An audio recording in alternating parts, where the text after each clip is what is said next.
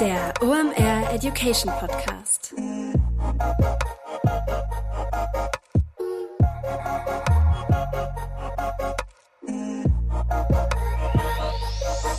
Es ist mal wieder Montag, Zeit für eine neue Folge OMR Education. Mein Name ist Rolf Herrmann, ich bin der Chefredakteur der OMR Reports. Heute habe ich eine sehr spannende Gästin, Laura Marie Geisler ist am Start und wir sprechen über das Thema NFTs als Crowdfunding-Instrument. Laura ist nämlich Rennfahrerin und stellt euch folgendes Szenario vor.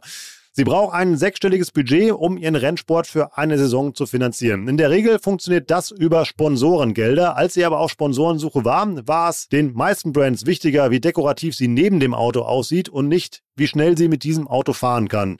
Dann hat Laura etwas sehr Mutiges gemacht, was am Ende in der Konsequenz nicht so geklappt hat, wie sie sich das vorgestellt hat. Das ist aber gar nicht schlimm, denn daraus kann man eine ganze Menge Learnings generieren und vor allem zeigt euch dieser Case, wie man neue Technologien für neue Konzepte einsetzen kann, wenn man gegen Mauern läuft. Dann kann man sich mit denen nämlich Leitern bauen und mal versuchen rüberzukommen. Manchmal klappt das, manchmal klappt das nicht. Aber wenn man das nicht ausprobiert, wird man das am Ende des Tages halt nicht wissen. Und nehmt das mal mit als Inspiration, um mal auf neue Ideen zu kommen. Denn da draußen sind viele viele Technologien unterwegs, die man noch gar nicht nutzt oder über die man gar nicht nachdenkt oder dass man die einfach nutzt, um auf ein eigenes Konzept und halt neue Ideen zu kommen. Passt sehr gut in unsere letzte Kategorie, die wir eigentlich am Ende jeder Episode machen. Einfach mal machen. Und Laura hat gemacht. Hört da mal rein, lasst euch inspirieren, kommt ans Nachdenken und überlegt mal, ob ihr einen Case findet, wie ihr vielleicht den sogar optimieren würdet und was dann bei euch da so raus entstehen kann. Also, zurücklehnen, AirPods aufdrehen, wir starten rein in die Episode Crowdfunding mit NFTs mit Laura Marie Geisler. Viel Spaß! Kurze Werbeunterbrechung, danach geht's weiter. Heute mit dabei Pipedrive. Neues Jahr, neue Ziele und vor allem, wenn du im Bereich Sales arbeitest, egal ob in einem großen oder kleinen Unternehmen, hast du sehr konkrete Sales-Ziele, die du erreichen sollst und vor allem auch möchtest. Ein strategischer Vorteil ist es dabei, wenn du den Überblick behalten kannst. Und dafür brauchst du das passende CRM und das ist Pipedrive. Pipedrive ist mehr als nur eine stumpfe Pipeline. Pipedrive bündelt nämlich alle relevanten Informationen zu einem Kunden für dich. Darin findest du sämtliche Vertriebsaktivitäten und Gespräche und vor allem verpasst du auch so keine Nachfassaktion und steigerst so signifikant signifikant deine Abschlusschance. Wir benutzen das hier bei OMR selber und es ist wirklich richtig einfach zu bedienen und sich darin zurechtfinden und ein richtig tolles Tool. Also jetzt einfach mal pipedrive.com aufrufen und sicher dir da deine 14-tägige kostenlose Testversion und erreiche so viel einfacher deine Ziele für 2024. Werbung Ende. Hallo Laura, schön, dass du da bist. Hallo, freut mich sehr. In guter alter OM Education Tradition. Wer bist du, was machst du da und warum ist eine saugute Idee, mit dir über NFTs zu reden? Ich bin die Laura Marie Geisler, bin 24 Jahre alt, komme aus München und bin Rennfahrerin. Äh, Rennfahrerin bei Porsche und habe darüber meinen ersten NFT-finanzierten Rennteam gegründet oder mein erstes NFT-finanzierte Rennteam gegründet. Genau. Allein das reicht ja eigentlich schon, damit ihr mal jetzt weiterhört, aber ich glaube, wir müssen das einfach mal, mal runterbrechen, weil diese Kombination ist ja immer sehr, sehr außergewöhnlich. Wie kommt man als Rennfahrerin auf die Idee, sich mit NFTs zu beschäftigen? Ja, aus dem Problem raus. Also bei mir ist es so, ich habe mit dem ähm, Kartfahren angefangen, bin da so ein bisschen in die Automobilbranche reingerutscht. Recht jung war ich, war zwölf, mehr aus Sicherheitsgründen meinem Vater gegenüber. Er wusste, dass ich irgendwann mit 18 Führerschein machen werde und wollte, dass ich dann sicher fahre. Und im Rennkart lernt man es eigentlich ganz gut. Dann bin ich halt Kart gefahren, ähm, bis ich 16 war, habe mein Abitur gemacht und hatte dann ein Jahr so Gap, wo ich halt sagen konnte, okay, will ich ins Ausland oder wie soll mein Leben weiter aussehen? Und in der Zeit habe ich gemerkt, boah, ich will irgendwie zurück in, in Motorsport oder zurück ins Auto. Problem war nur, dass es teuer gewesen ist. Also ich hätte in den Formelsport gehen müssen, das wäre der normale Motorsportler-Werdegang. Das ging nicht finanziell. Demnach ähm, bin ich in Arbeitsverhältnisse gegangen. Ich habe in Werkstätten gearbeitet, habe Instruktorenfahrten gegeben und habe nebenbei studiert. Was ist das in den Instruktoren? In Instruktorenfahrten, das ist eigentlich, man erklärt anderen Ideallinie, Bremspunkte, Ladepunkte, also hm. das perfekte Autofahren auf der Nordschleife. Ja. Genau. Und da habe ich halt einfach ein bisschen Geld verdient und konnte Autofahren. Das war für mich schon alles. In dem Zuge wurde ich dann auch vom Porsche entdeckt. Ganz, ganz verrückt eigentlich. Die haben halt gesehen, boah, ein Mädchen und die fährt ganz gut und ist ehrgeizig. Ähm, uns ist der Fahrer abgesprungen. Wir geben ihr mal die Chance. Wir tun sie einfach von oben bis unten mit unseren Sponsoren voll bekleben und lassen sie starten und mal schauen, was dabei rauskommt. Und ich bin recht gut gefahren. Ich hatte den ersten und dritten Platz, bin in die Presse gekommen. Und ja, da war eigentlich so mein Einstieg in den richtigen Profi-Motorsport Habe dann auch mein Studium abgebrochen, weil ich mich voll darauf fokussieren wollte. Problem war nur, ich musste mir wieder Sponsoren suchen und ich war ganz neu in dieser Sportwelt und konnte mich da irgendwie so null zurechtfinden. Ähm, ja, und die Sponsorensuche als Frau hat ja gewisse Vorteile, weil ich natürlich schon auffällig war. Und viele Leute gesagt haben, so ja, perfekt, so egal ob sie gut oder schlecht ist, sie wird immer in die Presse kommen und damit die Sponsoren gut vertreten. Aber ähm, es hat mich als Sportlerin irgendwie nicht wirklich abgeholt. Ich war dann so in zehn Gesprächen mit großen Unternehmen und irgendwie waren die dann noch oft abends und ich musste mich nochmal und nochmal mit denen treffen. Und irgendwann habe ich gedacht, so, was habt ihr überhaupt Interesse an? Dieses blonde Püppchen, was ja in der Rennstrecke irgendwie ein bisschen ja. um die Runden peitscht oder eine Rennfahrerin. Und ich bin dann früh aufgewacht und habe mir so gedacht, boah, wieso gehe ich jetzt überhaupt ins Training? Ich bin die Frau im Motorsport, es reicht den Sponsoren, die haben keinen Anspruch an mich. Und das war der Punkt, wo ich ähm, gesagt habe, okay, so funktioniert das Sponsorensystem nicht für mich. Und jetzt hat habe ich zwei Möglichkeiten. Entweder ich höre damit auf, weil ich habe Familie nicht das Geld, oder ich finanziere es mir selber. Und, selber Geld. und das machst du jetzt, also du finanzierst deinen eigenen Rennstall eigentlich. Genau, genau. Ich habe über diese Problematik von der Objektifizierung von Sportlern ähm, eine Autofolierung kreiert. Also ich habe gesagt, ich nutze jetzt mein Auto, was mhm. mein größter Asset ist und was die größte Werbefläche ist, für ein wichtiges Thema. Und das ist eben dieses Thema, was mich so beschäftigt hat, die Objektifizierung, dass ich halt null als Mensch wahrgenommen worden bin, sondern immer nur als diese Frau. Ja. Ähm, demnach habe ich dann das Auto komplett umfoliert, alle Sponsoren runtergeschmissen, stand da mit dem Auto und habe mir gedacht, okay, was machst du jetzt? Und ich habe das Auto gepostet auf Instagram, weil ich halt einfach mal schauen wollte, wie die Leute darauf reagieren. Und so viele Sportler konnten sich damit identifizieren und haben gesagt, okay, crazy, was du da gemacht hast. Und das ist genau unser Problem. Und ich habe dann zu denen zurückgeschrieben und gesagt, so, Leute, es ist voll cool, dass ihr da irgendwie so mitfühlt und dass ihr es geil findet, was ich gemacht habe. Ein Problem habe ich. Ich habe alle Sponsoren gekickt und ich habe kein Geld. Ich kann nicht mehr fahren. Was soll ich machen? Und in der Zeit, gerade so hat sich so Web 3 so ein bisschen rauskristallisiert, der NFT-Boom war. Und da habe ich mir gedacht, wenn Leute diese komischen Affen verkaufen können mit Millionen, dann kann ich doch wohl ein Autodesign verkaufen, ja. was anscheinend viele Leute anspricht. Und das war dann eigentlich der Grundgedanke, ähm, ja, ein NFT zu kreieren und mir darüber den Motorsport zu finanzieren, um halt einfach unabhängig zu sein in diesem ganzen Business. Lass uns das mal gerade so ein bisschen framen. Wie viel Geld braucht man, um ähm, so für eine Saison so einen Rennstall zu unterhalten? Also wie viel musst du selber akquirieren, damit das für dich funktioniert? Ja, also das war, das war schon lustig. 250.000 brauche ich auf jeden Fall. Das ja. ist eine Viertelmillion, ja. Und das war auch der Punkt, wo ich mir gedacht habe, so, okay, das wird alles hart, was ich jetzt mache. Aber ich habe mein Studium abgebrochen. Mhm. Meine Eltern haben eh schon gesagt, du bist verrückt, was du machst. Ich bin stolzer Mensch irgendwie. Ich konnte nicht zurück. Ich habe gewusst, ich muss das jetzt irgendwie schaffen. Das Schlimmste, was ich machen kann, ist zu meinen Eltern zu gehen und zu sagen, hey, ich habe mit dem Motorsport und mit den Sponsorenblocken und was auch immer, dadurch, dass ich dann gesagt habe, so, nee, ich mache das nicht, einen Fehler gemacht mhm. und will zurück ins Studium oder brauche finanzielle Unterstützung. Demnach habe ich gesagt, so egal wie hoch die Summe ist, und es war ein Riesenbatzen, ich muss das schaffen. Und ich glaube, das war eigentlich so der Weg, warum ich da so zielstrebig durchgegangen bin. Ja, richtig spannend. Jetzt haben wir zum einen eben halt ja mal eben das, das Warum eben halt geklärt, quasi mal und auch irgendwie deine Motivation dahinter eben halt eben auch eine starke Haltung immer, die du da reinbringst. Irgendwie, das ist schon mal richtig toll. Jetzt lass uns das mal zusammenbauen, weil das wollen wir ja heute lernen. Ähm, wie mache ich das dann? Also dann sagst du dann, hast du gesagt, jo, dann mache ich jetzt Web 3.0 NFTs. Was macht man dann, wenn man das selber machen möchte? Ja, also zuerst habe ich einfach einen Markt gesehen, der neu war. Und alles, was neu ist und wo Technologie drin steckt, finde ich einfach schon prima super interessant.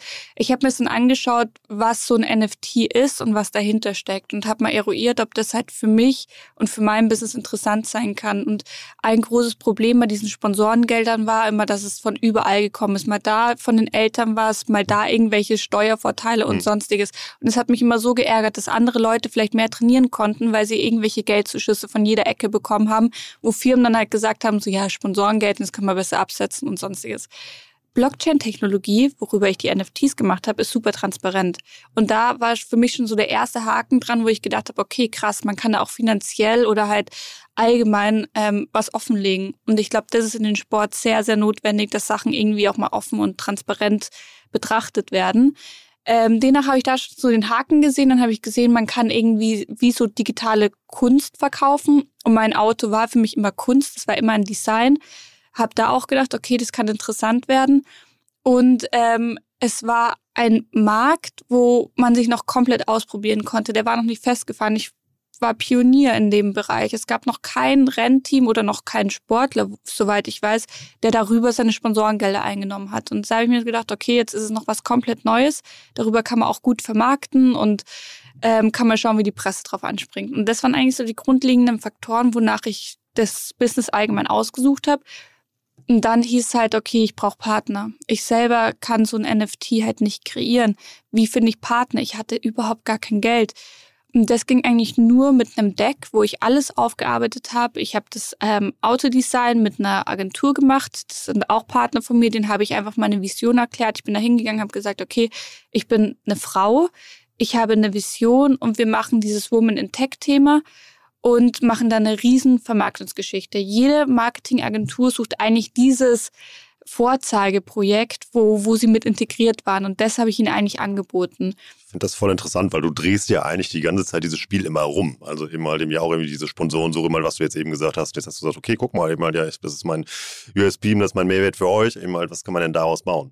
Ähm, okay, also dann, ähm, das habe ich verstanden. Also du hast immer diese Idee kreiert, du hast ja irgendwie ähm, ähm, ja, diesen Designer halt ihm überlegt und, und einen Pitch-Deck eigentlich und bist dann, bist dann losgegangen. Was ist denn die nächste Station, wenn man sowas bauen will?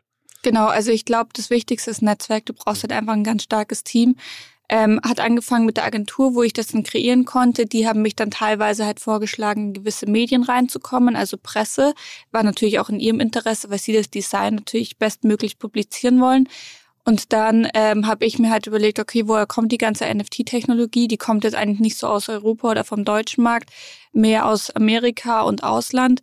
Demnach habe ich da nochmal geschaut, ob ich da einfach Personen finden, die mir helfen können, was bei mir halt echt schwierig ist, weil mein Englisch ist so nicht wirklich gut.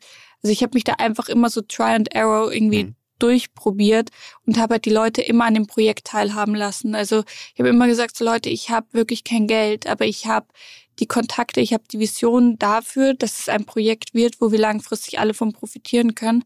Und das hat die Leute dann eigentlich fasziniert, weil ich halt auch immer sehr jung war und durch den Sport sehr diszipliniert.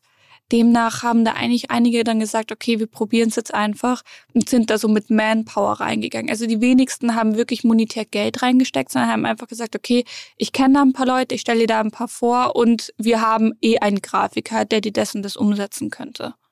Und dann, um diese NFTs aufzusetzen, hast du dann wieder einen Dienstleister verwendet, der das für dich gemacht hat. Hm. Genau, das war eine andere Partneragentur, die mir das dann ähm, ja, gemintet hat.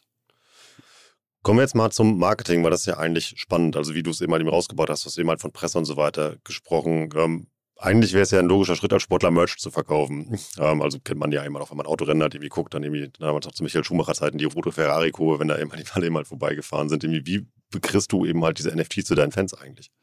Ähm, ja, also Merch verkaufen war auch die erste Idee, muss ich ehrlich sagen.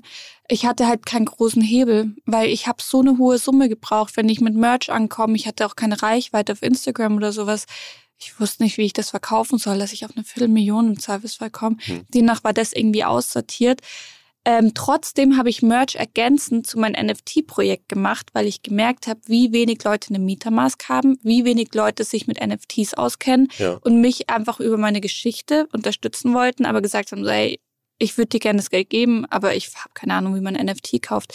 Ich habe am Anfang noch versucht, Onboarding-Prozesse zu machen, also den Leuten wirklich zu erklären, wie kreiert man eine Metamask, wie kauft man NFT, aber das war dann einfach viel zu anstrengend und ich habe so circa eine Dreiviertelstunde gebraucht, bis die Leute die Metamask hatten und mein NFT gekauft haben. Für einen Umkehrschluss damals bei dem Kurs war es so 40 Dollar ein NFT es hat sich nicht gerechnet. Kein guter Stundenlohn. Nee. Kein guter Stundenlohn und ich kam da echt nicht auf die Summe. Ja. Demnach ähm, habe ich dann wirklich irgendwann Merch gemacht und habe gesagt, so, okay, kauft einfach mein Merch und könnt ihr mit PayPal zahlen. Da habe ich auch eine Marge dran und mhm. könnt mich auch unterstützen. Also das war dann der zweite Weg. Um darüber dann die Leute auch neugierig zu machen, dass da halt noch mehr ist, nehme ich mhm. an. Wie hast du diese Onboarding-Prozesse gemacht, auch wenn die schief gegangen sind? Hast du die per, also hast du die per Videocall gemacht oder wie machst du das? Mhm. Ja, am Anfang per Videocall. Irgendwann habe ich mir dann so ein YouTube-Video aufgenommen, wo ich dann halt so erklärt habe, Schritt für Schritt, wie man sowas macht ähm, und habe das den Leuten immer so per WeTransfer-Link durchgeschickt. Okay. Aber ja, das ist, es ist schwer, weil es die Leute nicht fassen konnten. Die Leute wussten nicht, was es ist. Sie konnten hm. es nicht greifen. Es war nichts Haptisches. Das war brutal schwer am Anfang. Und ich muss den Leuten natürlich immer erklären, so, was kommt mit diesen NFT, was haben sie für Vorteile, mich da irgendwie zu unterstützen, weil ich habe ja ganz klar gesagt, es ist kein Crowdfunding. Ich will nicht, dass ihr dieses NFT kauft und da jetzt einfach sagt, ja, das liegt in der Ecke und wir kennen uns damit gar nicht aus, wir wollen halt einfach nur spenden. Das finde ich, also dieser Spenden-Crowdfunding-Aspekt fand ich an dem ganzen Projekt am schlimmsten, weil ich gesagt habe, es gibt so viel wichtigere Themen im Leben, wo wirklich Crowdfunding und Spenden angesagt ist, wie dass ich fünf Runden Stunden um die Nordschleife fahren kann. Mhm. Ähm, deswegen wollte ich mich davon immer klar distanzieren und das kannst du eigentlich nur, wenn du den Leuten auch wirklich eine Dienstleistung anbietest. Und das musste ich ihnen immer erklären. Ich musste sagen, hey, ihr kauft dieses NFT. Das NFT ist eigentlich zu sehen als Eintrittskarte zu den LNG Racing Club. Über das NFT habt ihr die Chance, mit auf die Rennstrecke zu, zu kommen, Meet and Greets zu haben, Autogrammkarten zu haben, Whitelist für meinen neuen Merch. Einfach so den exklusiven Content von mir als Rennfahrerin nahbarer zu machen. Und wenn da jetzt ein NFT-Käufer keine Ahnung, ein Ticket zur Rennstrecke bekommen hat, das hat ja nicht jeder bekommen, aber du warst halt in einer Verlosung mit drinnen in dem Gewinnspiel, dann hat sich das NFT schon gelohnt, weil das NFT kostet 40 Dollar, so ein Tag auf der Rennstrecke, so ein Ticket kostet 80 Dollar ungefähr, dann hätte sich das schon ausgezahlt. Und das war eigentlich immer so das, wo ich drauf hinaus wollte. Das ist mir jetzt ganz schnell durch, durch, durchgerusht, wie gesagt, mal, lass uns das, mal, das noch mal ein bisschen auseinandernehmen, weil du baust ja eigentlich eine Community aus deinen NFT-Käufern auf, die du ja dann incentivierst mit ähm, den Sachen, die du eben besprochen hast. Genau. Wie, wie bewirbst du das? Ähm, ja, also wie, wie bewirbst du das? Es hat eigentlich angefangen mit der Presse, dass ich halt viel Medientrubel gemacht habe, First NFT Fundraising Team. Ich habe die Leute neugierig drauf gemacht, wie kann man denn sowas machen? Es war eine Zeit, wo die Leute NFTs erstmal nur als mehr oder weniger Invest gesehen haben und jetzt kam das erste Real-Life-Projekt. Demnach waren die Leute interessiert dran und durch diese Massen Akquirierung von Leuten, die irgendwie interessiert dran waren, habe ich dann schon geschafft, ein paar Leute zu onboarden, das NFT zu kaufen. Und dann habe ich darüber Discord kreiert, wo halt die Leute sich getroffen haben und da so eine interne Community geschaffen worden ist. Ja, auch spannend. Also erstmal diese Community mal zu bauen. Und für mich fühlt sich das, wie du das, jetzt erzählst, dann sehr nahbar an. Also jetzt auch so aus der Fan-Perspektive einfach. Also man hat ja dann ein die, also viel näher in der Draht zu dir, als wenn man jemand auf der Tribüne einfach sitzen würde und sich eine normale Eintrittskarte kauft. Genau. Und das war auch Sinn der Sache. Ich habe gesagt, ich will den Motorsport wieder näher zu den Leuten bringen, die den Motorsport wirklich lieben und nicht zu den Leuten, die 20.000 Euro für ein Sponsoring-Ticket übrig haben. Und das habe ich damit eigentlich geschafft, also dass die Leute wirklich nah an den Motorsport rankommen und nah an mich, so bestmöglich ich halt umsetzen kann. Wie lange hat das gedauert, dieses ganze NFT-Projekt umzusetzen, also um ein Gefühl dafür zu bekommen, wenn man sowas selber machen möchte? Ähm, ja, es war schwierig. Ich habe gestartet, beziehungsweise ich habe es kreiert. Da waren wir in Bullenmarkt.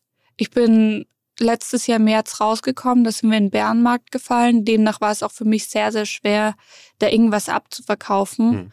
Das Projekt hat sich dann ein Jahr gezogen. Ich hatte natürlich recht früh gute Partner mit drin. Ich habe es dann, also ich hatte das Projekt Porsche schon vier, fünf Mal im Vorhinein gepitcht. Die haben immer gesagt, so, boah, du als junges Mädel, wir sind eine große Firma, wir können da jetzt kein Trust oder Geld reingeben. Beim fünften Mal mit der NFT-Idee haben sie ihnen gesagt, okay, das ist für uns ganz interessant. Das ist halt wirklich so dieses Dreamers On Gedanke, dass ja. man halt wirklich sagt, du hast einen Traum und du visualisierst ihn dir und ähm, gehst dem nach über dieses NFT-Finanzierungssystem.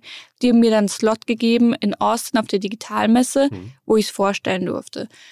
Und ähm, über diese Digitalmesse habe ich die richtigen Leute angesprochen, so dass man sagt, selbst im Bärenmarkt habe ich halt das richtige Kundenfeld in dem Bereich gehabt.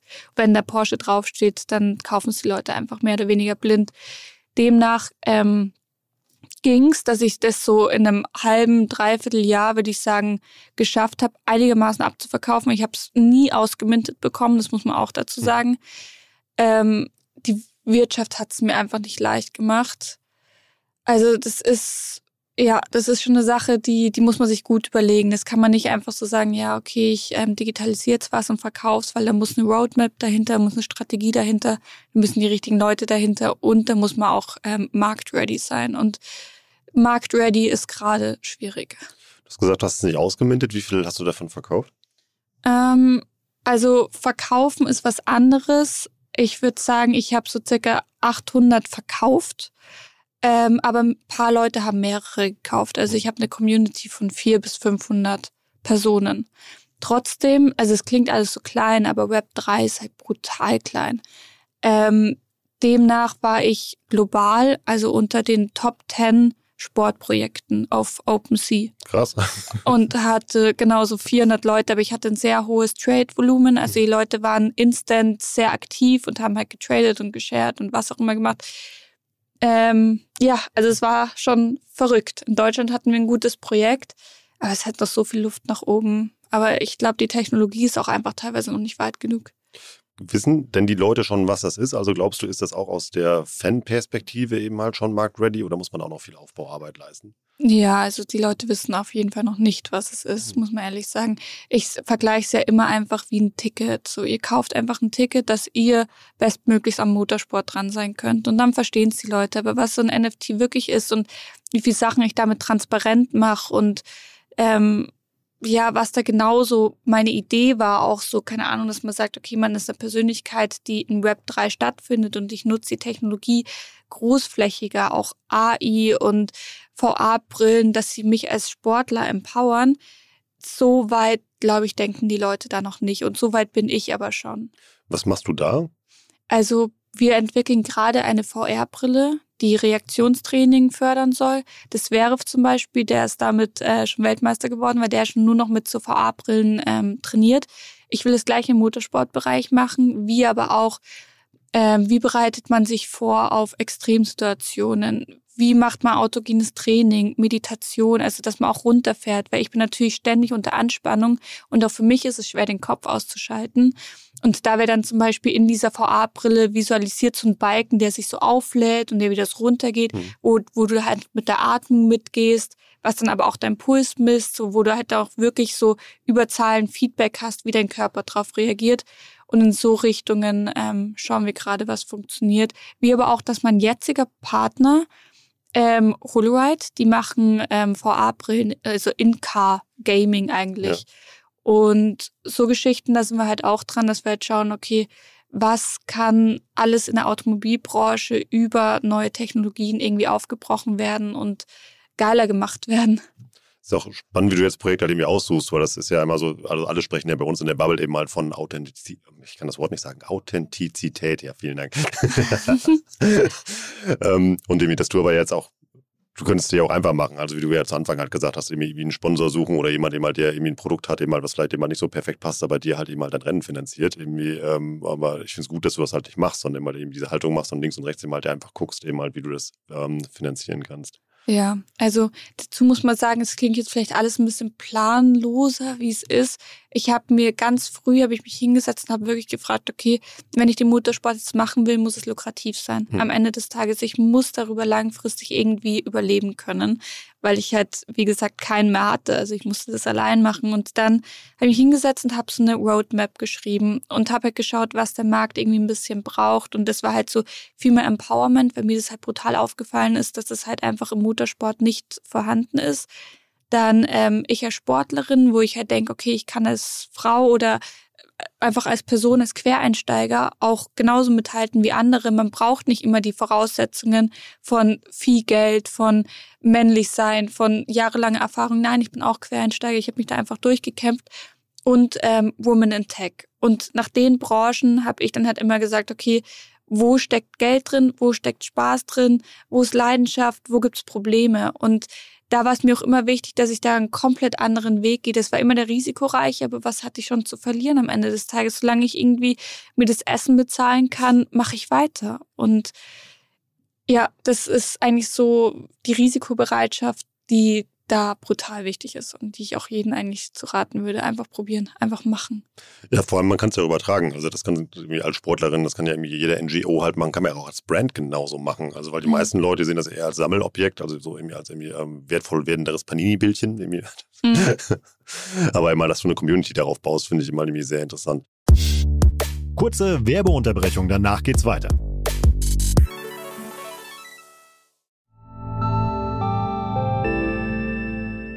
Werbung. Dein Cloud-Account wurde deaktiviert. Bitte neu anmelden. So oder so ähnlich könnte eine Mail bei dir im Postfach heißen, aber hinter der Webseite, hinter dem Formular steckt kein Tool, sondern ein Phishing-Angriff. Betrüger kommen so an die sensiblen Daten deiner Company und unser Partner SoSafe hilft dir dabei, um das menschliche Sicherheitsrisiko bei Cyberattacken zu minimieren. In den letzten drei Jahren hat nämlich jedes zweite Unternehmen einen erfolgreichen Cyberangriff erlebt und Firmen investieren zwar Zeit und Ressourcen in Firewall und Technik, aber 85% aller Datenschutzvorfälle sind tatsächlich auf den Faktor Mensch zurückzuführen. Und SoSafe hilft durch verhaltenswissenschaftlich fundierten E-Learning, Gamification, intelligenten Angriffssimulationen, Risikoanalysen und Auswertungen dabei eine Human Firewall in deinem Unternehmen aufzubauen. Wenn ihr es testen wollt, auf sosafe.de/slash omr könnt ihr euch kostenlos für eine eigene individualisierte Phishing-Simulation anmelden. Also einfach mal testen, wie eure Klickrate im Unternehmen wäre auf solche Mails. Bisherige Unternehmen hatten da zum Beispiel 30 Prozent. Ihr könnt gucken, ob euer Unternehmen über- oder unterbietet. Alle Infos auf sosafe.de/slash omr. Werbung Ende. Werbung Ende. Wir sind ein Marketing-Podcast. Was sind deine Tipps oder deine Ratschläge, wenn man sowas vermarkten möchte, weil es ja auch was ist, was man nicht anfassen kann. Es ist eine neue, neue Technologie, es ist sehr erklärungsbedürftig. Irgendwie, was sind so deine Learnings, wie man dafür gutes Marketing machen kann? Ja, eigentlich ist es genau das. Ähm, wenn man in der Branche ist, die, die Leute nicht kennen und nicht einordnen können, fragen sie meistens nach. Oder du gehst an die Portale, wo du dann sagst, dürfte ich euch die Fragen beantworten, mhm. dahingehend dann geben sie einen auch meistens die Chance zu, ein Portal zu öffnen oder was du halt nutzen kannst, um dich zu vermarkten. Also ich bin halt oft mit neuen Fragestellungen zu verschiedenen Magazinen hingegangen und ich habe Pressetexte vorgeschrieben, habe gesagt so, hey Leute, ihr habt mit mir keinen Stress, ihr habt eh alle keinen Content, ich schicke euch die Pressetexte zu, druckt's einfach, macht's, also schaut's euch an, wenn es euch nicht taugt, lasst sein. Aber ich habe viel Vorarbeit geleistet, ja. bin dann wirklich auf die Leute zugegangen, bin ich ja auch auf OMR. Ich habe gesagt, so, boah, ich würde so gerne was mit euch machen. Und ich glaube, genau das ist der Schlüssel ähm, der guten Vermarktung, wenn man es Punkt eins selber in der Hand hat. Und das hat man eigentlich selber in der Hand, wenn man es den Leuten schon mehr oder weniger vorgibt, weil viele Leute sind auch einfach faul. Mhm. Die sagen so, hey, okay, wir haben eh noch eine Seite frei, das Thema ist cool, wir nehmen es so.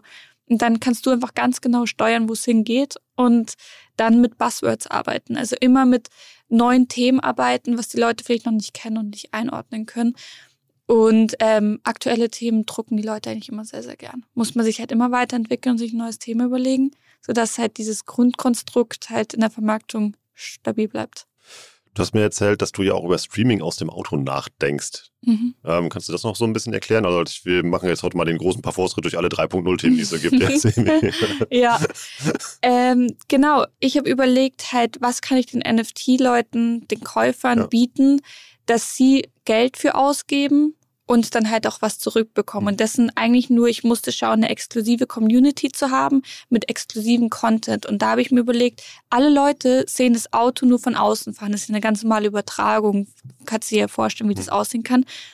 Ich wollte für die Leute, die wirklich meine Supporter sind und wirklich mit dabei sind, eine Inboard Aussicht irgendwie bereitstellen. Da musste ich ewig diskutieren mit diesen ganzen Lizenzen und Rechten, ob man sowas streamen darf.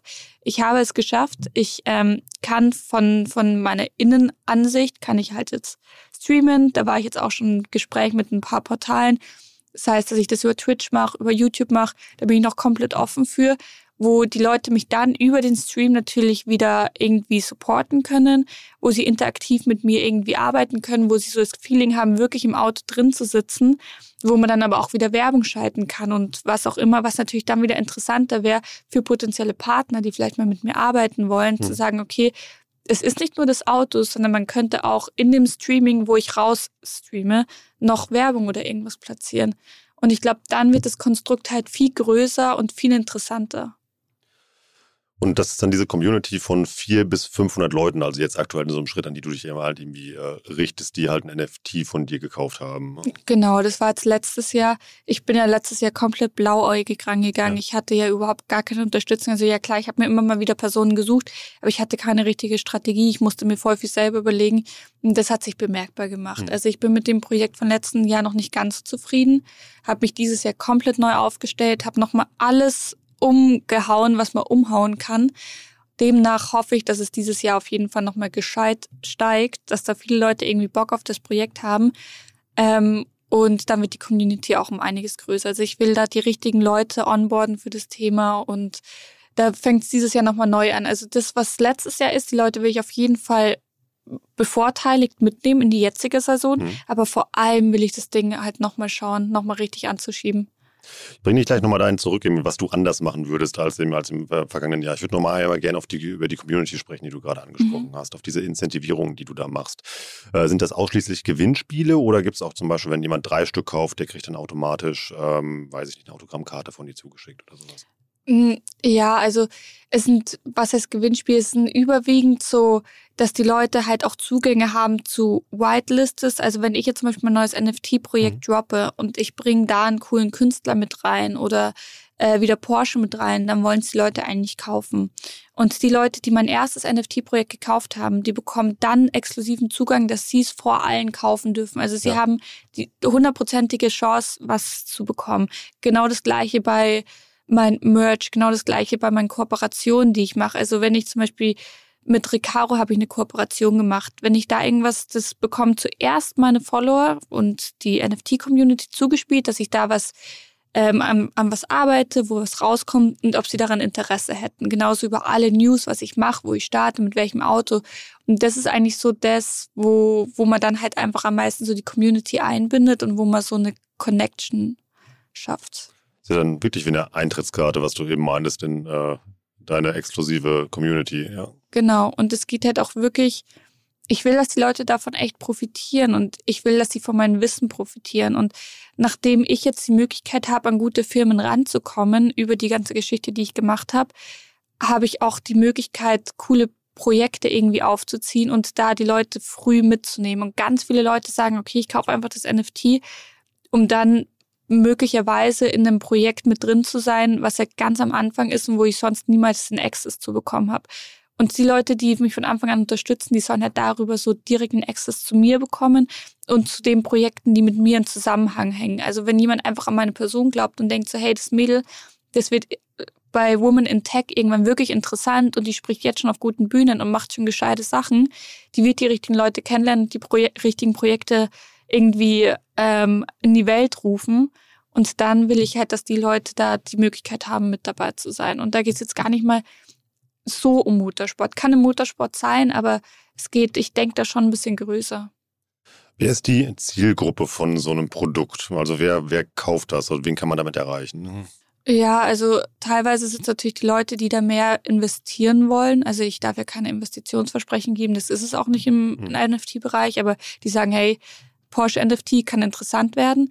Das sind meistens die älteren Leute und dann gibt es eigentlich so die jüngeren Leute, die halt so gerade mit diesem ganzen Bereich irgendwie groß werden und die diesen Space mit kreieren. Und das sind mir eigentlich auch die liebsten Leute, also jüngere Leute, die einfach sagen, hey, wir müssen die Technologie so hinleiten, dass sie für uns in der Zukunft irgendwann ein Safe Space ist und gut verläuft. Und mit den Leuten bin ich eigentlich auch am meisten so im Austausch, wo man halt wirklich sagt, okay, was können wir für eure Zukunft? Ich, ich weiß nicht, ob ich schon zu alt bin für die Generation. Ich bin 24, aber ähm, es ist irgendwie schon verrückt. Aber so mit 18, 19, so die ganzen Leute, die halt so nach dem Studium oder vor dem Studium, nach dem Abi sagen, okay, ich will mal schauen, was sich da jetzt in dieser dynamischen Szene irgendwie ergibt, ja. dass ich mit den Leuten halt im Austausch gehe und sage so, ich habe schon ein bisschen Erfahrung, was halt zur Vermarktung angeht. Ich habe ein bisschen Erfahrung, wie man vielleicht Decks macht oder wie man eine GmbH gründet mit Holding und was auch immer. Ich kann euch da ein paar grundlegende Tipps geben. Trotzdem bin ich jung genug, um zu sagen, okay, das könnte ein Zeitgeist sein, der auch für mich noch interessant ist, wo man halt Web 3 wirklich geil gestaltet. Und das sind eigentlich so die coolen Austausche und auch einige von meinen NFT-Holdern dann doch. Weil die wissen, wie man es kauft. und dieses Wissen teilst du dann auch mit deiner Community. Ja, genau, genau.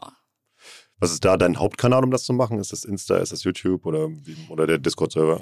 Ja, also ich bin eigentlich nicht so der Social-Media-Fan. Ich mache Instagram, aber ich mache wenig Stories und sowas, mhm. weil ich immer das Gefühl habe, ich habe nichts Richtiges zu sagen und ich habe vor allem den Leuten nichts zu sagen. Das klingt jetzt richtig ja. blöd, weil das sind keine Leute, die mir richtig was vergönnen. Ich habe auf Instagram immer das Gefühl, die Leute sind so, die wollen eigentlich alles erstmal grundlegend kaputt machen und sehr irgendwie engständige Leute und irgendwie so hasserfüllt. Ich finde Social Media zurzeit so schlimm und deswegen ist Discord halt eine coole Community, weil man sagen kann, ihr musstet was dafür tun also vielleicht mein NFT kaufen, mhm. dass ihr in diesen Channel mit reinkommt und das sind dann eigentlich auch die Leute, die was zurückhaben wollen und die wirklich in eine Interaktion gehen wollen und auch wirklich Fans von mir sind. Weil wieso sollte ein Hater, also ein Hater noch 60 Euro ausgeben für so ein NFT, um dann bei Discord rumzustenken?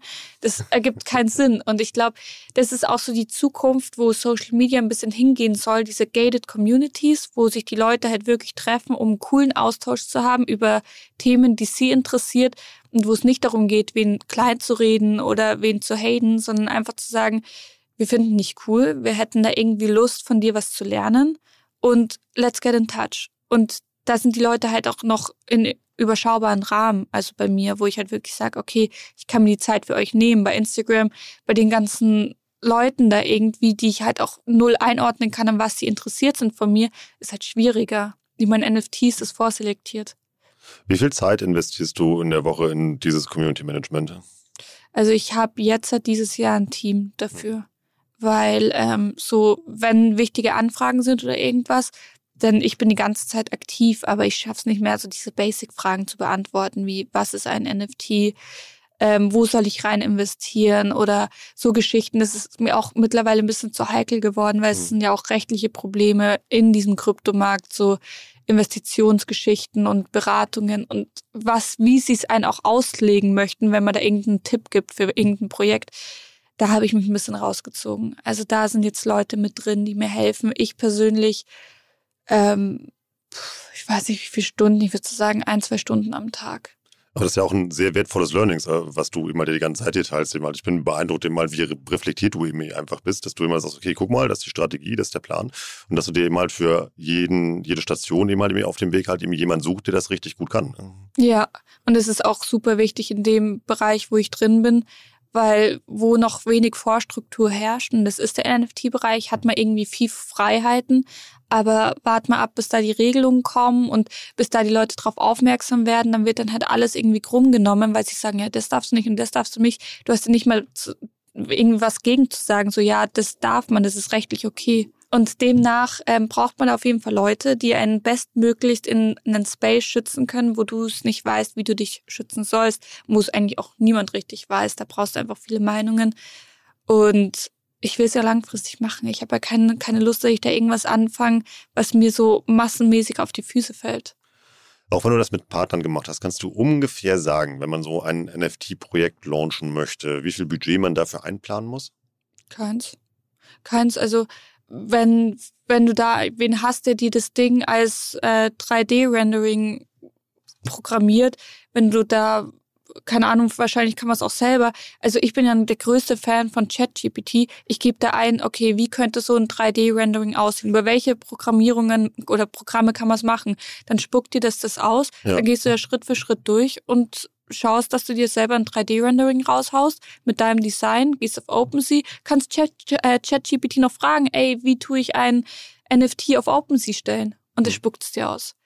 Also ich würde sagen, brauchst du ein Budget? Nee, du brauchst eine gute Strategie und du brauchst eine gute Vision und das ist am Anfang nicht leicht, da Leute auf sich aufmerksam zu machen.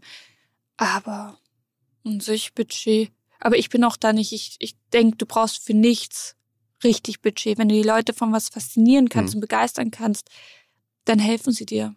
100 Prozent. Pragmatisch cleverer Ansatz. ähm, Nochmal zu dem Punkt, den wir eben hatten. Jetzt nach, ähm, was sind deine Learnings nach diesem ersten Durchgang? Also was veränderst du jetzt und was würdest du anders machen, wenn du es nochmal machen würdest?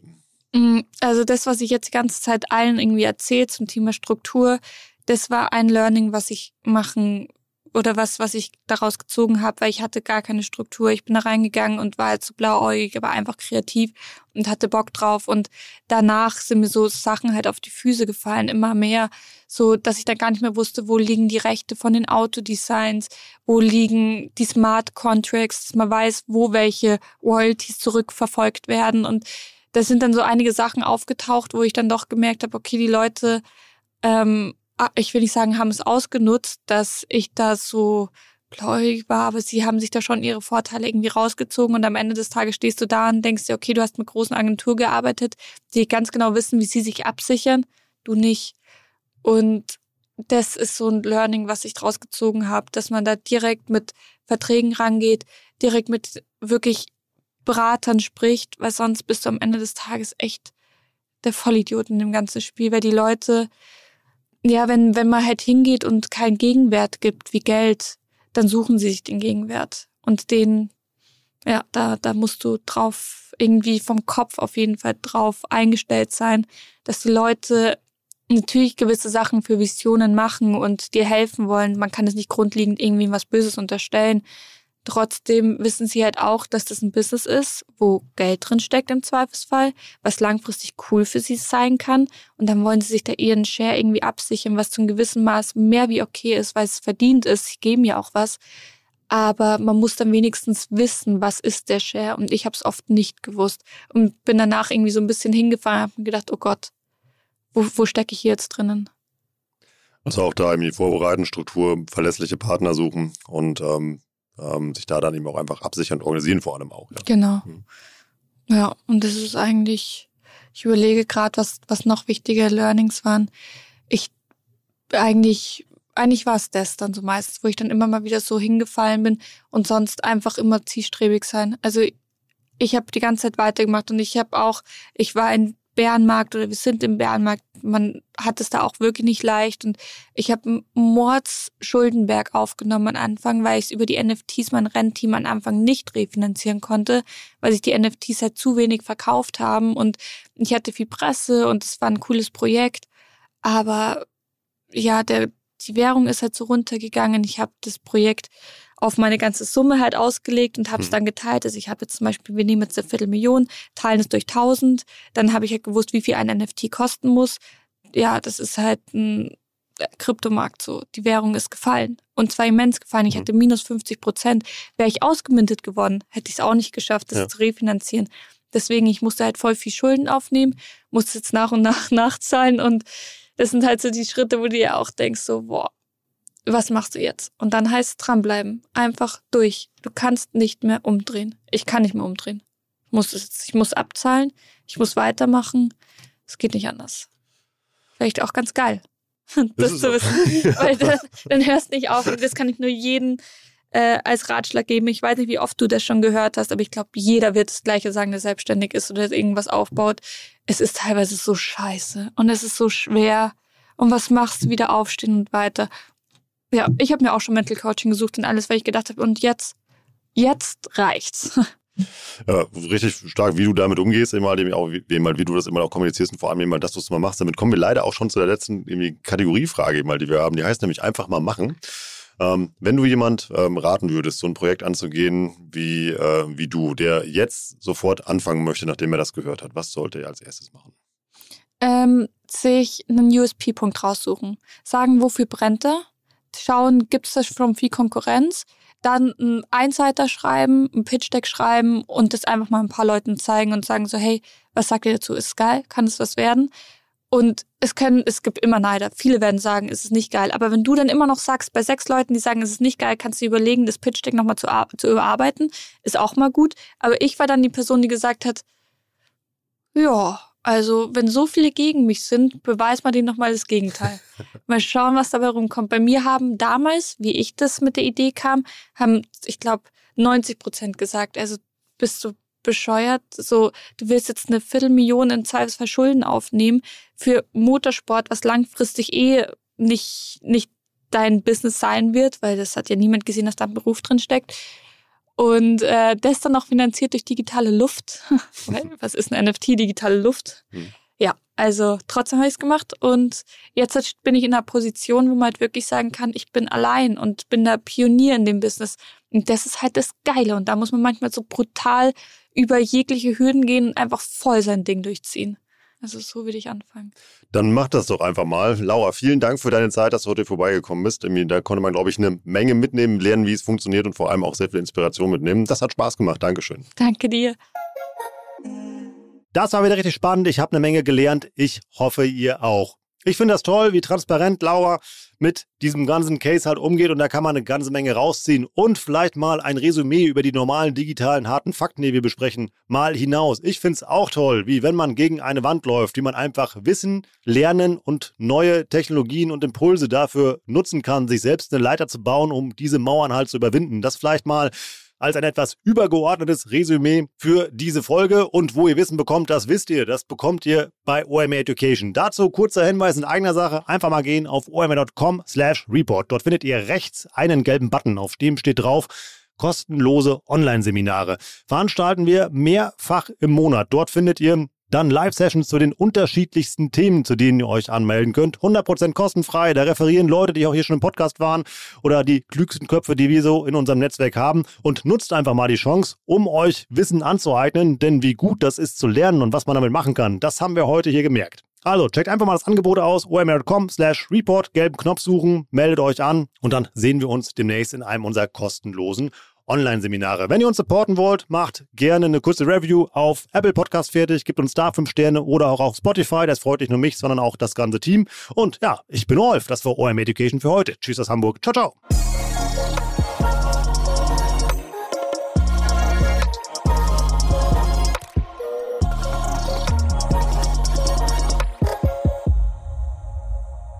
Dieser Podcast wird produziert von Podstars bei OMR.